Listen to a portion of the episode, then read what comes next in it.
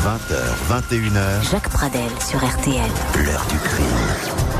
Et bonsoir à toutes et à tous, très heureux de vous retrouver pour cette nouvelle édition de l'heure du crime, une émission qui a été préparée comme chaque jour par Justine Vignot. Et c'est Marc Bisset qui est à la réalisation technique de cette heure du crime avec à la une l'un des plus grands faits divers du XXe siècle, l'histoire de Violette Nozière. Violette Nozière, c'est d'abord un, parcours criminel hors du commun, celui d'une jeune fille de 18 ans qui administre à ses parents un, barbiturique puissant avant d'incendier euh, l'appartement pour faire croire après un tragique accident domestique. C'est une affaire qui a fait la une de l'actualité dans les années 30. Donc, euh, on a dit d'ailleurs un, peu tout et n'importe quoi sur cette affaire, sur la, personnalité de cette jeune fille. Est-ce qu'elle était totalement euh, euh mythomane? Quel était le mobile euh, réel de ce crime atroce? On a émis énormément d'hypothèses hypothèses. Et puis on a parlé aussi d'un éventuel complice. On va revenir sur sur tout cela. Mais d'abord un constat, c'est que plus de 80 ans après les faits, il y a encore beaucoup de zones d'ombre, euh, à la fois sur l'histoire en elle-même et sur la personnalité profonde de cette femme. Et dernier élément, il faut savoir que euh, cette affaire continue à fasciner le, le, le public euh, aujourd'hui, au 21e siècle, et en particulier les spécialistes d'histoire contemporaine. Alors, euh, c'est là où je vous présente mon invité, euh, qui est justement historienne, spécialiste d'histoire contemporaine, Anne-Emmanuelle de Martini. Bonjour. Bonjour. Merci d'avoir accepté notre invitation. Euh, vous êtes professeur d'histoire contemporaine à l'université euh, Paris 13 et vous, votre dernier livre, vous l'avez consacré à cette affaire Violette Nozière. Le titre de votre livre, Violette Nozière, La fleur du mal, c'est un livre qui est paru aux éditions Champvallon. Dites-moi d'abord, euh, Anne-Emmanuelle de Martini, euh, comment et pourquoi vous êtes intéressée, euh, d'une part à l'affaire Violette Nozière et bien avant à d'autres affaires euh, célèbres et à ce qu'on pourrait appeler finalement de la micro-histoire? Alors, je me suis intéressée à, à, Violette Nozière parce que de fait, je m'étais déjà intéressée à une, une affaire criminelle. J'avais travaillé il y a maintenant une vingtaine d'années sur euh, la SNER. Ouais, la SNER. dandy criminel. Voilà. Ouais. Donc, euh, la SNER, c'est au, au, début de, du 19e siècle et, et Violette Nozière, c'est un siècle plus tard. Alors moi, je m'intéresse aux affaires criminelles parce que euh, je pense que c'est un formidable objet pour les historiens. Oui. Euh, l'affaire criminelle, ça intéresse beaucoup de monde. Le récit d'affaires criminelles, c'est un genre euh, en soi, hein, qui a un public, euh, qui a des fidèles. C'est plus récemment hein, que les historiens se sont intéressés à ce type d'objet. Oui. pour moi, le crime est intéressant parce que il permet de dire des choses sur la société dans laquelle il, il, il, il, a, eu lieu en fait. Voilà. voilà. Alors on va revenir, c'est tout l'objet de votre livre et qui, je le dis tout de suite, qui est absolument euh, passionnant parce que c'est pas le premier livre évidemment sur l'affaire euh, Violette Nozière, mais c'est un regard très particulier, un éclairage particulier, et vous êtes en particulier évidemment intéressé à plusieurs aspects qui ont fait euh, la une de l'actualité avec l'histoire de Violette Nozière. c'est d'abord le poison parce qu'elle a empoisonné ses parents, c'est le, le double parricide quand même même vouloir tuer son père et sa mère, c'est quand même pas rien. Et puis il y a ensuite euh, euh, ce qu'on apprendra euh, très rapidement après l'arrestation de Violette Nozière. Elle dira parce qu'on cherche le mobile. Pourquoi avez-vous fait ça? Mon père avait euh, entretenu avec moi une relation incestueuse. Donc le poison, l'inceste, le parricide, ça fait beaucoup pour une jeune femme de 18 ans. On va revenir sur tout cela ensemble, sur votre éclairage. Mais d'abord, je vous propose euh, avant toute chose, de revenir sur les circonstances dans lesquelles l'affaire a éclaté. C'était en 1933. Bande de saligots sans pitié, vous me dégoûtez. Cette phrase, hurlée par une jeune fille d'à peine 19 ans, s'adresse aux douze jurés de la cour d'assises de la Seine qui viennent de la condamner à mort pour crime de parricide. Nous sommes très exactement le 11 octobre 1934. Celle qui parle s'appelle Violette Nozière. En 1933, Violette Nozière vit avec ses parents au 9 rue de Madagascar, à Paris. Elle est lycéenne. Son père, Baptiste Nozière, travaille comme conducteur de locomotive à la compagnie ferroviaire Paris-Lyon Méditerranée. Sa mère, Germaine, est euh, femme au foyer. Le ménage est un ménage aisé, mais sans plus. Et la famille mène une vie sans histoire.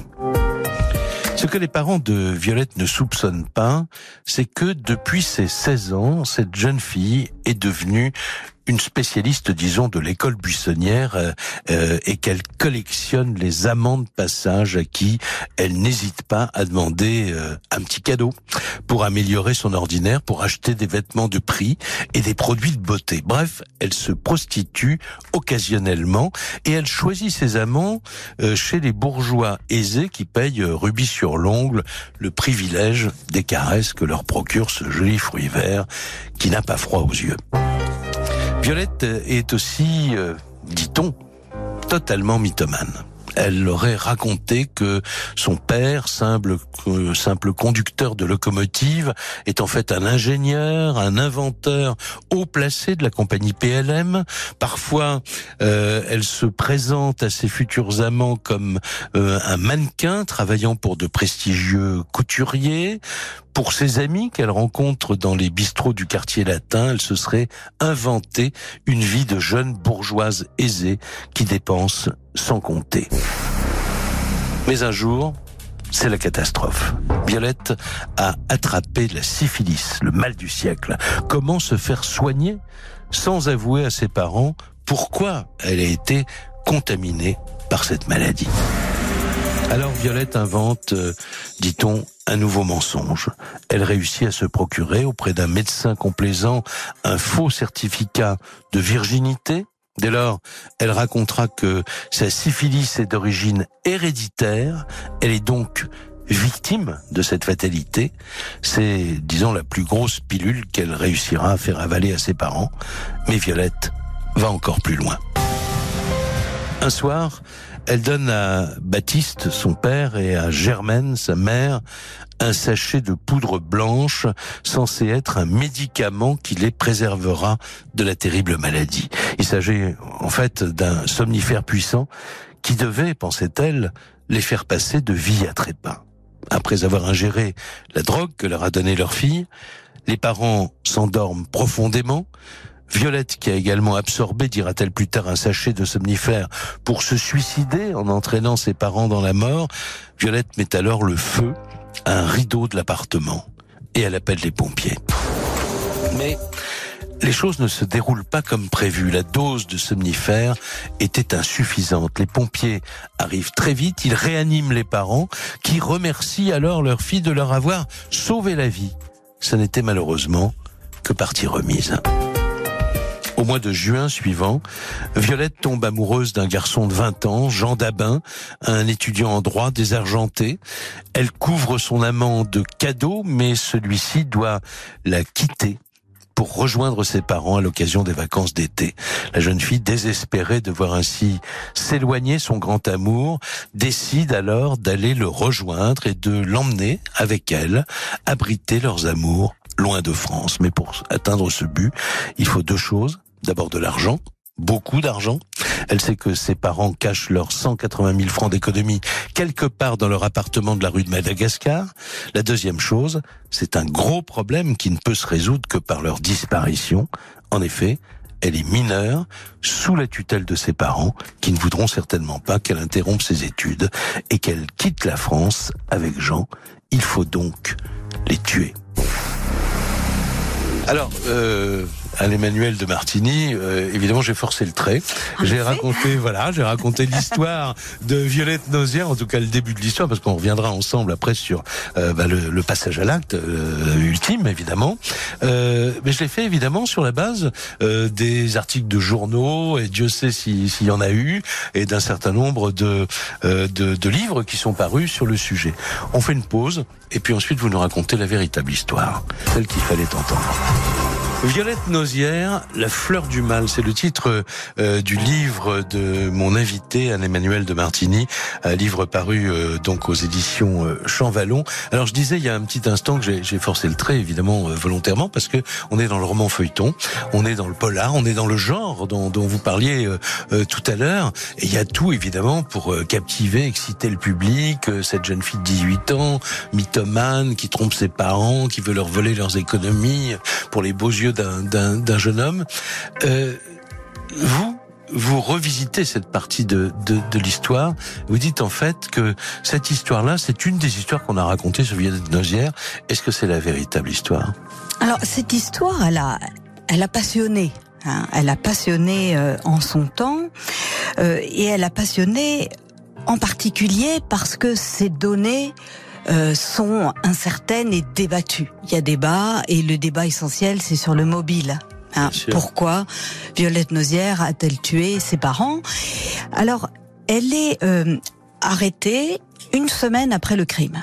Mmh. Donc une semaine, ça donne le temps aux gens, et en particulier aux journalistes, Hein, de euh, broder euh, des explications. Oui, parce qu'il y a eu la tentative que j'ai rappelée, et puis euh, quelques temps après, ben c'est à peu près le même scénario, mais cette fois-ci, ses parents, alors ses parents ne vont pas se réveiller, c'est-à-dire son père va décéder, et quand elle reviendra dans, l'appartement pour vérifier si les parents sont morts, dit-on, sa mère, elle, a survécu. Elle est dans le coma, elle est tombée du, lit en, voulant se lever, mais elle est vivante, Et elle va devenir d'ailleurs une des pires accusatrices de, de sa fille pendant le procès.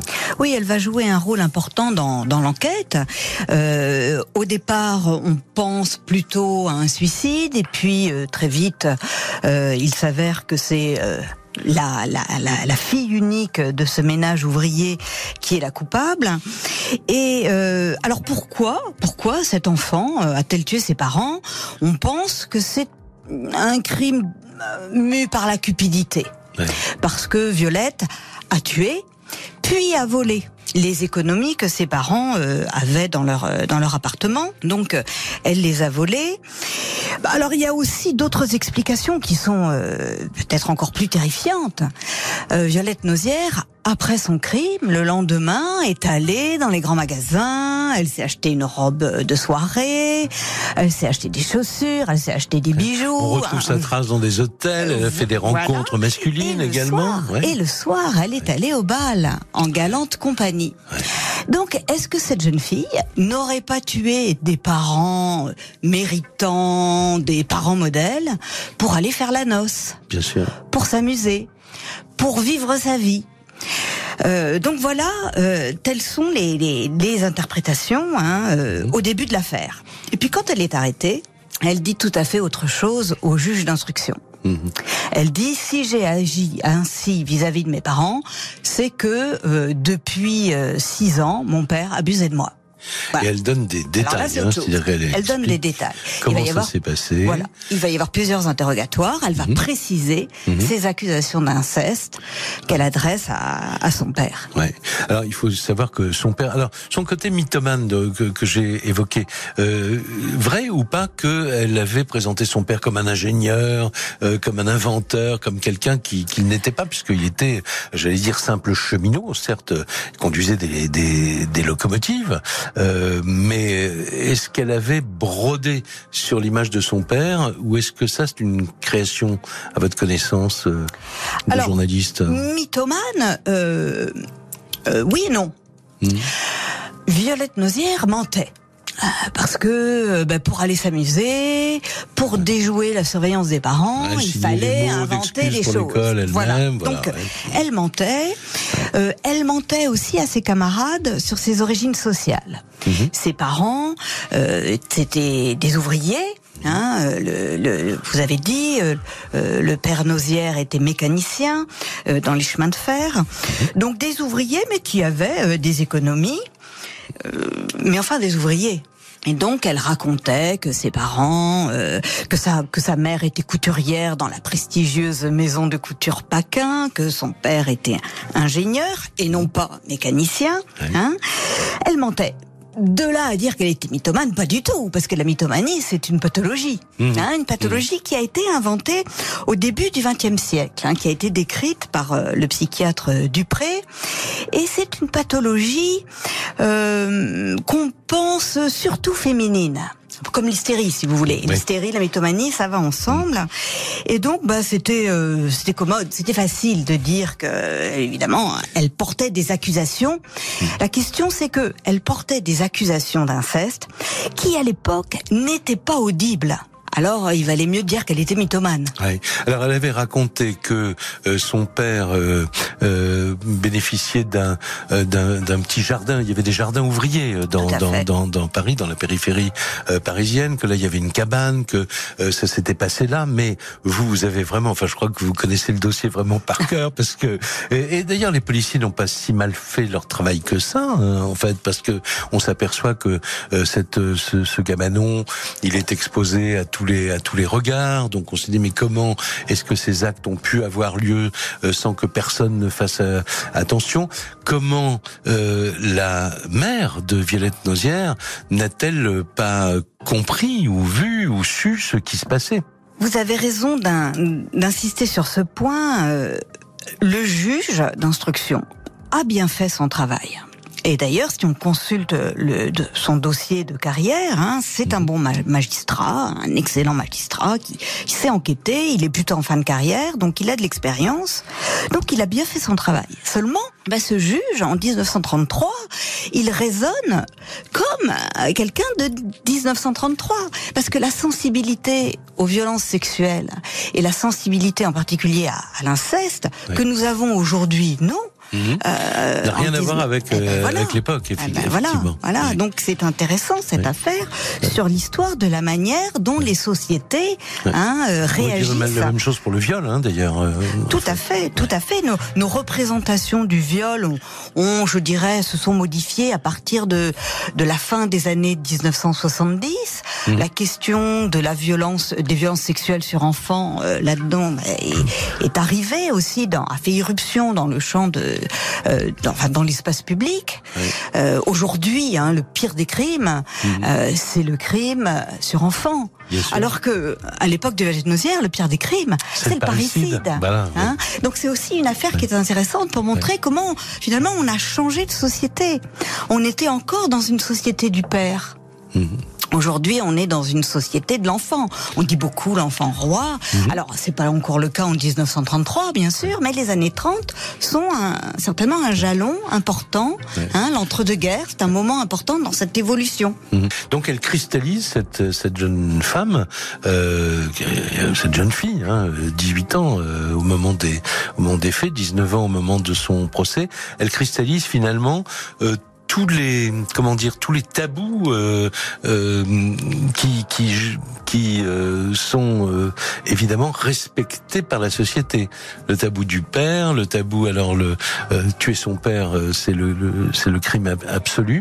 Et en même temps, elle a, on se dit mais comment ses parents ont laissé cette fleur du mal finalement s'épanouir chez eux quoi? Ils n'ont pas fait leur travail, ils l'ont mal éduqué. L'affaire est intéressante parce que c'est une affaire dont les données vont se complexifier. Mmh. au fur et à mesure. Parce que au départ, on a euh, de bons parents et une la mauvaise enfant, le monstre en jupon. Et puis après, le portrait des parents bascule. Avec les accusations portées par sa fille, le portrait du père va basculer. Mmh. Est-ce que c'est le père incestueux? Ou alors peut-être au moins, est-ce que c'est pas seulement le, père faible qui a trop gâté sa fille? Est-ce que c'est pas le père, euh, euh bah, le père immoral qui a élevé sa fille dans une promiscuité trop grande, mmh. euh, qui lui a montré euh, des, des gravures pornographiques? On a trouvé une gravure pornographique dans la chambre. Voilà. Donc la figure du père, elle se brouille. Et puis mmh. aussi la figure de la mère. Alors on, on, voit se préciser ou quelquefois se brouiller l'image de cette jeune fille, euh, selon euh, également les convictions qu'on peut qu'on peut avoir, euh, puisque du côté ouvrier, on va dire, mais les bourgeois tapent à coups redoublés sur ce père en disant qu'il était incestueux, d'une manière de finalement de de minimiser ou de comment dire d'abîmer l'image de, de, de l'ouvrier dans la société de, de, de l'époque, et d'autres vont dire mais comment cette jeune fille, elle a fait ce qu'elle a voulu les parents n'ont pas su l'éduquer comme il fallait.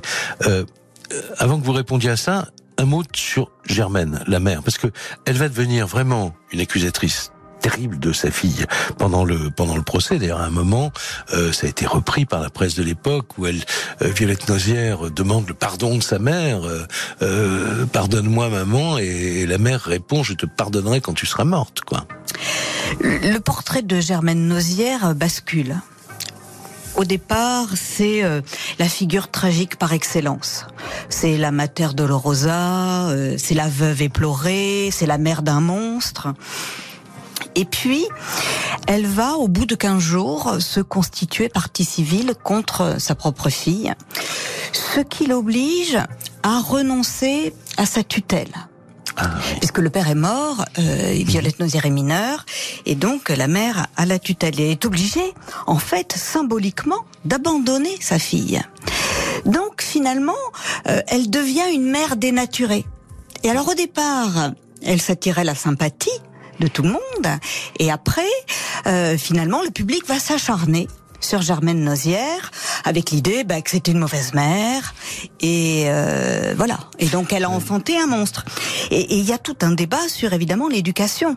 Puisqu'on est dans une dans une époque où euh, le modèle de la famille autoritaire eh bien il euh, c'est plus le modèle dominant. Mmh dans la famille, il y a de l'affectivité, l'amour maternel, hein, ça devient la valeur suprême pour dire euh, euh, est-ce qu'on est une bonne mère? Donc voilà, il y, a, des évolutions dans la famille qui éclairent les débats qu'il y a eu sur l'éducation. Alors, euh, on a des parents qui sont victimes d'une enfant monstre, et puis on se demande s'il n'y a pas finalement des parents coupables et une enfant victime. Donc il y a tout un débat sur l'autorité sur l'autorité euh, paternelle, sur l'autorité parentale. Et puis il y a un débat euh, euh, sur donc les rapports parents-enfants et puis sur la jeunesse, la place de la jeunesse dans la société. C'est très important que ce mm. soit une jeune fille. Et alors il y a quand même il y a il y a la syphilis quand même. Il y a le mal du siècle. Il y a cette histoire de syphilis alors qui fait rejaillir évidemment sur Violette Nozière tous les tous les mots d'une jeunesse perdue, euh, qui n'a aucune aucune reconnaissance pour ses pour ses parents. Et il y a le sexe quoi, derrière euh, tout cela euh, et les amants qu'elle qu'elle collectionne ou qu'elle est censée collectionner avec en plus le côté machiavélique de cette invention incroyable de la poudre qu'elle présente à ses parents en leur disant c'est le médicament qui va vous éviter d'attraper la syphilis. Alors c'est important, hein, le, le, le poison.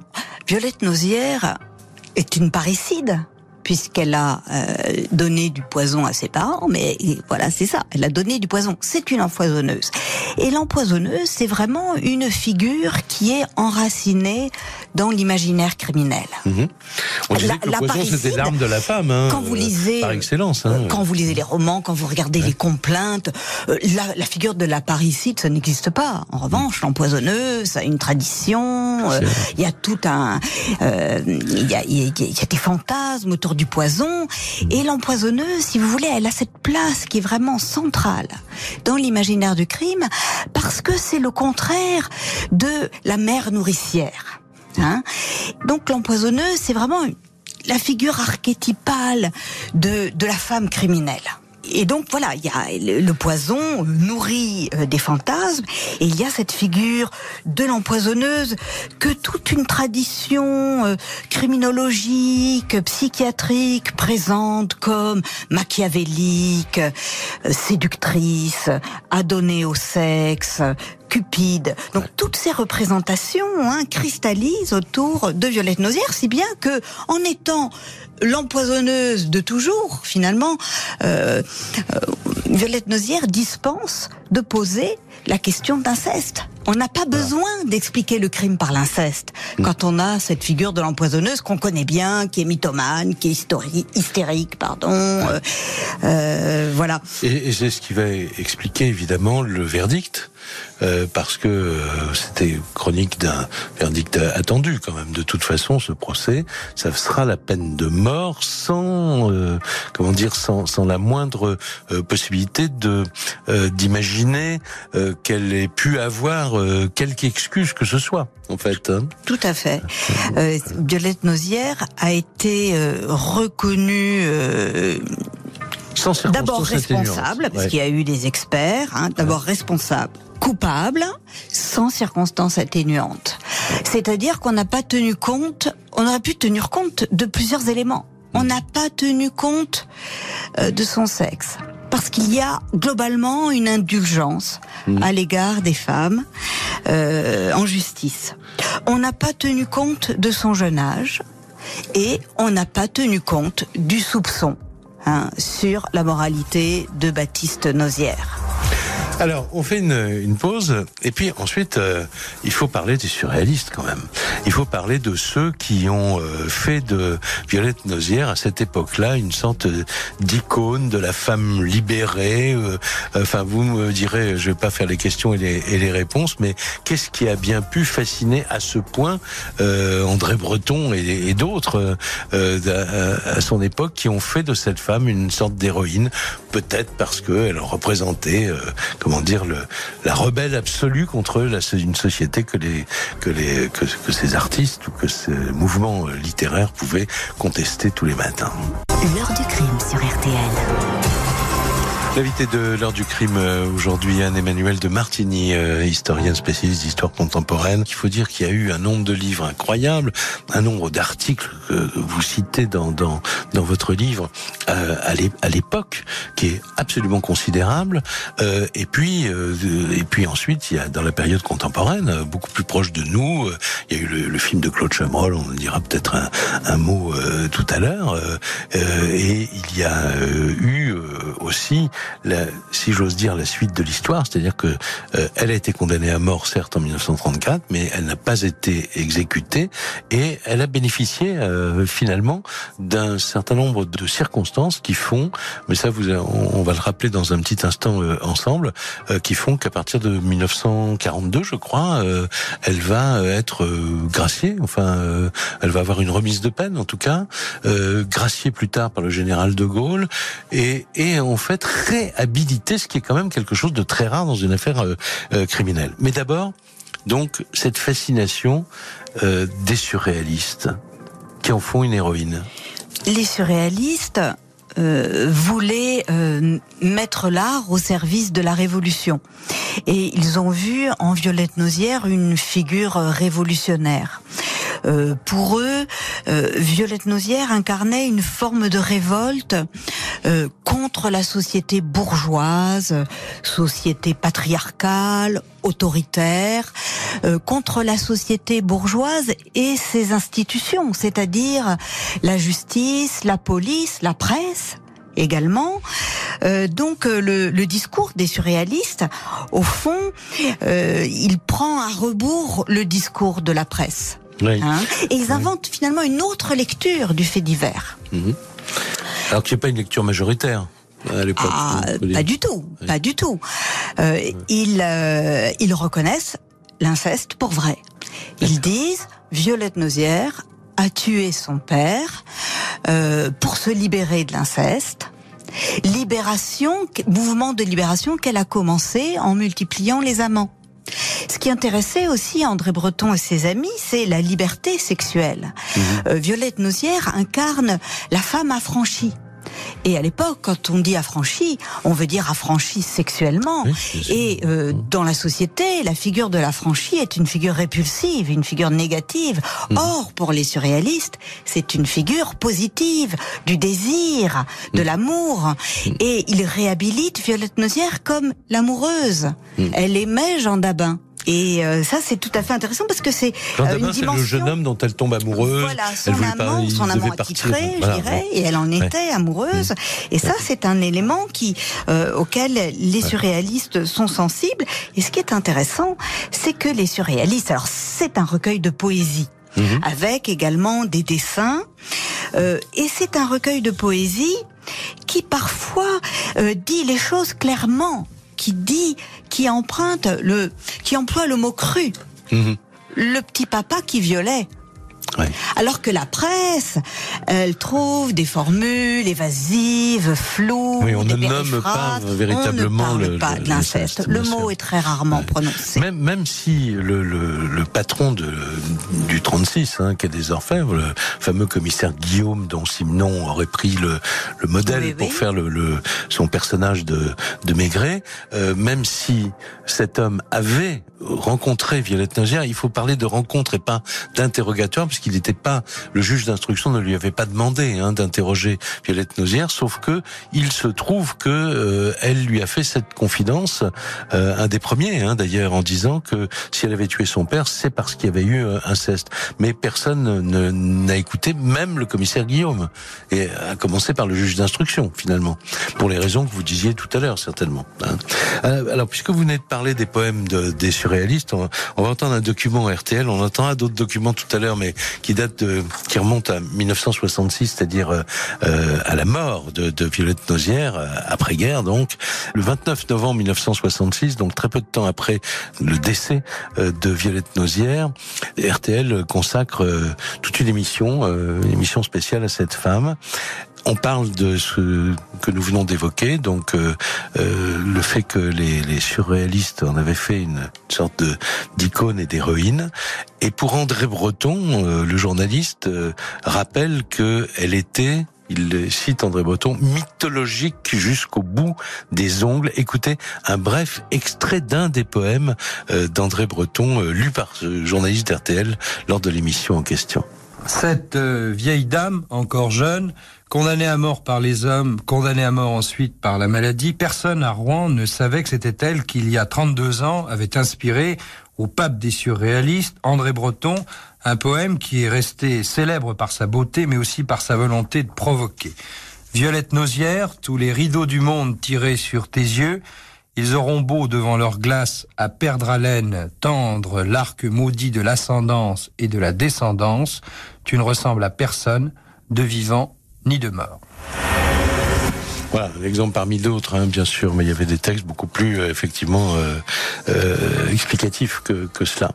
Alors, euh, son procès, en fait, euh, vous en parlez assez peu parce qu'il n'y a pas grand-chose à en dire. C'est que ce qui va se passer au cours de, de ce procès, c'est ce qu'on attendait. Est-ce que l'opinion souhaitait? Le procès, il arrive un an après l'affaire, donc l'intérêt évidemment est retombé il est intéressant le procès parce que si je compare avec l'affaire Lassner, mhm. dont je parlais au début, euh, l'assassin Pierre-François Lassner, finalement, il a rencontré son public au moment du procès, mhm. au moment de son procès. C'est le procès qui fait de lui une célébrité. Alors que pour Violette Nozière, c'est le crime.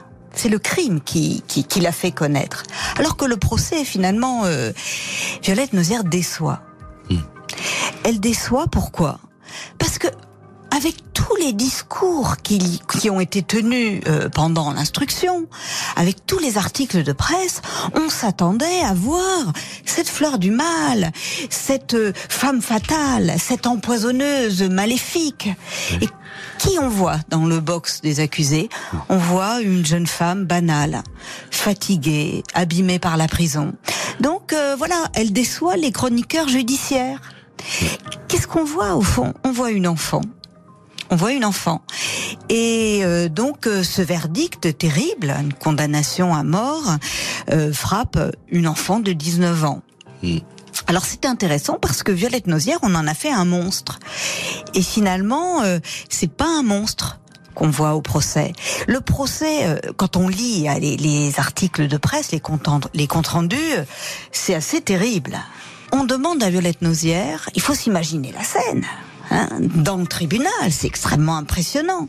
On demande à Violette Nozière d'expliquer son geste. qu'est-ce qu'elle dit ou qu'est-ce qu'elle arrive à dire? Elle dit je ne peux pas. Et le président s'énerve, lui dit mais parlez plus fort, on ne vous entend pas. On est obligé de la mettre debout, on est obligé de, de la déplacer.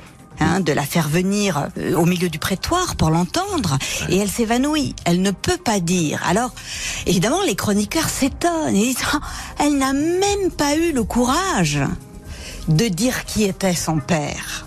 Elle n'a même pas eu le courage de dire que son père couchait avec elle. C'est insensé.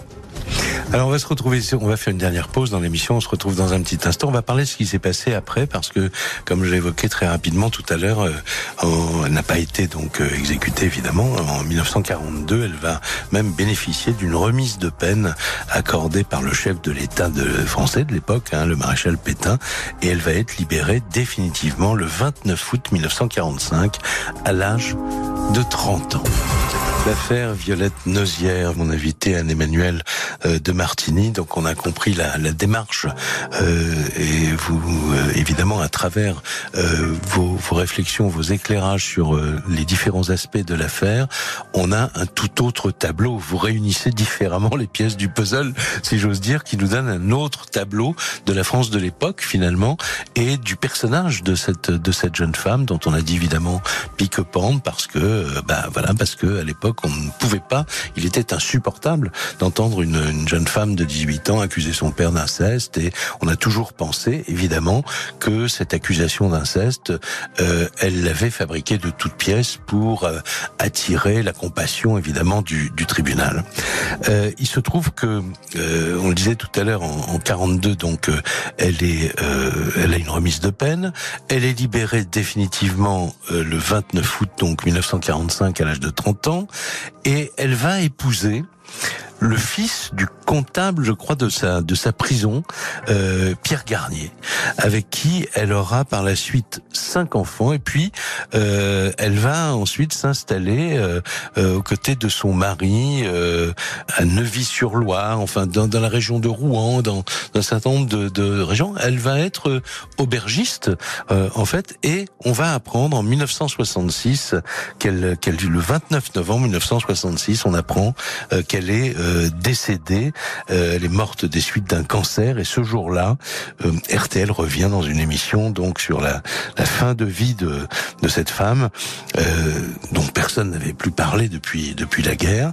Écoutez le reportage de Jean-Robert Cherfis à Petit-Quevilly près de Rouen. C'est euh, là qu'était le dernier domicile de celle qui se faisait appeler Violette Coquelet. Violette Coquelet, Madame Violette Nozière, c'était ici une femme comme les autres, une mère de famille qui vivait au Petit Quevilly sur les hauteurs de Rouen, 14 avenue des Canadiens. Là, pas de bruit, rien, des gens simples, loin de tout, on se croirait à la campagne, des gens qui se connaissent tous aussi. Et pourtant, pourtant Madame Coquelet, elle, on ne la connaissait pas. Bien sûr, on la voyait parfois, mais de moins en moins, non pas qu'elle se cachait, c'était la maladie qui la clouait chez elle. Non, je ne la connaissais pas, monsieur. Dis seulement aperçu quelquefois par hasard quand l'ambulance venait la chercher pour la conduire à la clinique où on lui faisait du cobalt étant donné sa maladie très grave.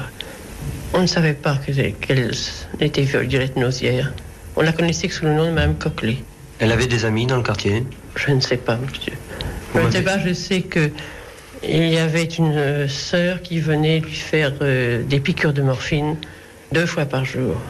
Et ses enfants, euh, comment sont-ils? Ben, Il y a une grande jeune fille de 17-18 ans et quatre garçons, dont le dernier a 6 ans environ.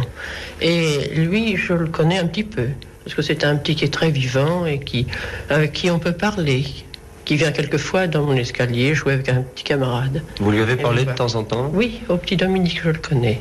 C'était un petit garçon comme les autres Un petit garçon très vivant, un peu espiègle au début, mais très gentil. On dit que Violette Nozière a eu une fin de vie exemplaire. Oui, il y a longtemps qu'on l'a dit. On en a parlé au moment de sa réhabilitation, sa demande de réhabilitation. Alors justement, euh, Anne-Emmanuel de, de, Martini, euh, c'est très rare euh, une réhabilitation dans une affaire euh, criminelle de cette de cet ordre. Qu'est-ce qui s'est passé? L'histoire de Violette Nozière est, est intéressante parce que c'est c'est un trajet pénal et moral qui est tout à fait extraordinaire. Mmh. Hein. Euh, l'histoire ne s'arrête pas euh, en 1934. Ouais. Violette Nozière finalement a eu trois vies. Euh, la première vie de 1915, l'année de, de, sa naissance euh, au crime et, à, au châtiment, 1933-1934. Ensuite, la deuxième vie, c'est la vie en prison, c'est la vie euh, consacrée à l'expiation.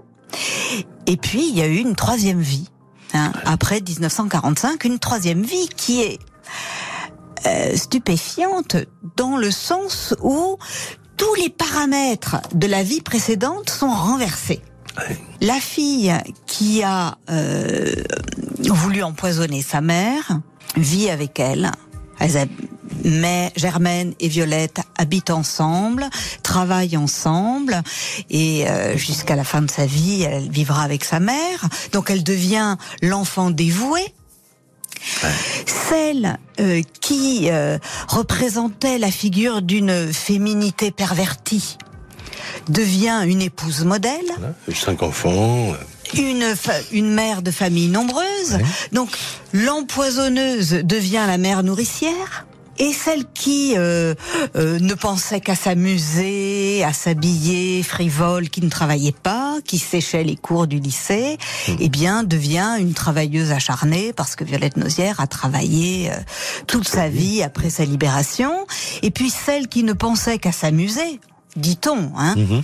euh, a eu une vie euh, traversée de lourdes épreuves, puisque son mari euh, a eu un accident d'abord en 1960, puis un petit peu plus tôt, puis il est mort, et puis après il y a eu ce cancer qui fait que la, la fin de la vie de Violette Nozière a été une vie très très difficile, mais bon, 1963, pardon, c'est le moment de la réhabilitation. C'est en effet très rare. On dit souvent que c'est la première fois que une condamnée à mort de euh, a été réhabilitée. C'était pas vrai. C'est mhm. pas la première fois, mais enfin, c'est quand même très rare. très rare. Alors pourquoi Pourquoi? Parce que euh, Violette Nozière a eu d'abord en prison un comportement tout à fait exemplaire. Elle est devenue une détenue modèle, et donc la prison a été un, un espace de métamorphose c'est le monstre qui s'est transformé en sainte. Là, euh, euh, c'est Marie-Madeleine, c'est le modèle de Marie-Madeleine. Un journal titre La Madeleine repentie. Mm. Donc, elle a été, euh, elle a bénéficié d'une mesure de grâce pendant la, Seconde Guerre mondiale et elle a été libérée grâce à ce comportement mm. exemplaire. Et puis pour la réhabilitation, bah, voilà, c'est aussi la même chose. Mm. C'est une vie exemplaire. Et il faut ajouter qu'elle a été inhumée donc euh, à Neuvy-sur-Loire, aux côtés de son mari décédé, mais aussi aux côtés de son père, Baptiste Nozière.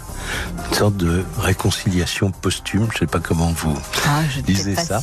En tout cas, voilà. Bon, pardonnez-moi, c'est le journaliste, on est obligé finalement chasser le naturel et revient au galop.